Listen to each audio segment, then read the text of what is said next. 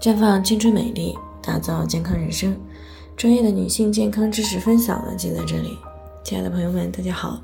首先呢，还是要分享一下我们的联络方式。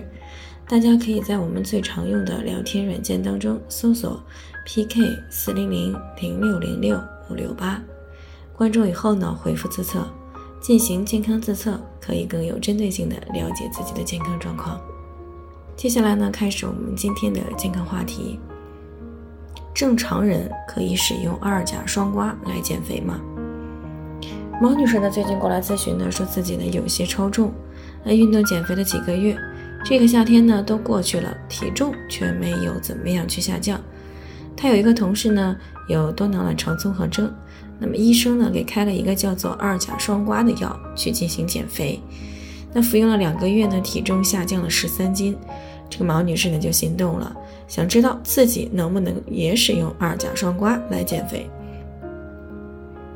那对于超重、肥胖，而且有高血糖或者是存在胰岛素抵抗的多囊卵巢女性来说呢，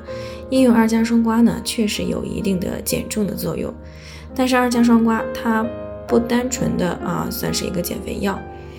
它的这个作用机制呢是抑制胃肠道葡萄糖吸收，抑制肝糖原分解释放的。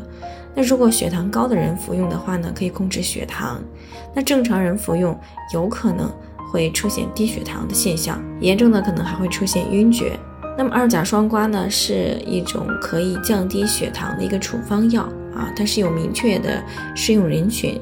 那虽然呢，它可以通过改善胰岛素抵抗，并且呢，通过呃恶心、呕吐、消化不良等药物的副作用，降低食欲。进而呢，引起来体重下降，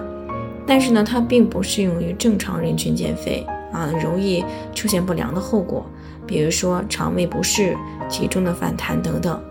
那么临床上呢，二甲双胍呢，一般是适用于体重指数超过三十以上的，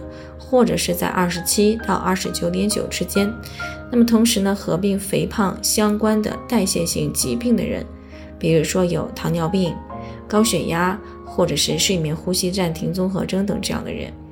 那或者说呢是在全面生活方式的干预下，三到六个月都没有降低体重百分之五以上的，那么才来考虑使用药物减肥。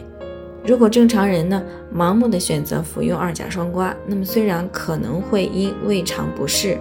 啊，使得短时间之内呢进食量减少，从而呢达到一个体重下降的目的。但是究其它的原理和节食减肥是无异的啊！一旦恢复正常饮食以后呢，体重就会反弹，而且呢，可能要比节食减肥更可怕的。那错误的服用二甲双胍呢，还可能会出现很多的症状，比如说头晕、乏力、工作状态差等等。那不仅如此呢，正常人长期的使用还会在一定的程度上减少身体对于维生素 B 十二的吸收，从而呢引发贫血。所以呢，总的来说，二甲双胍对于体重的影响需要客观的对待，而且呢，这个处方药物需要听从这个医嘱来进行服用啊，千万不要乱服用。正常人呢，想要减肥，还是需要在生活方式和饮食方面呢共同的配合，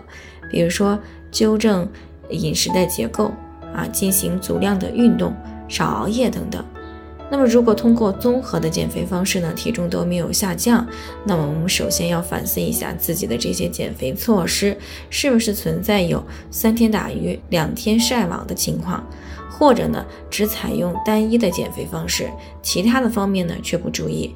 那如果各种措施都坚持并且执行到底了，还是没有减下来，那么最好是检查一下，看看到底有没有存在像内分泌失调这样的问题，然后呢再进行针对性的干预。好了，以上就是我们今天的健康分享。那鉴于每个人的体质呢有所不同，朋友们有任何疑惑都可以联系我们，我们会对您的情况呢做出专业的评估，并且给出个性化的指导意见。最后呢，还是希望大家都能够健康美丽常相伴。我们明天再见。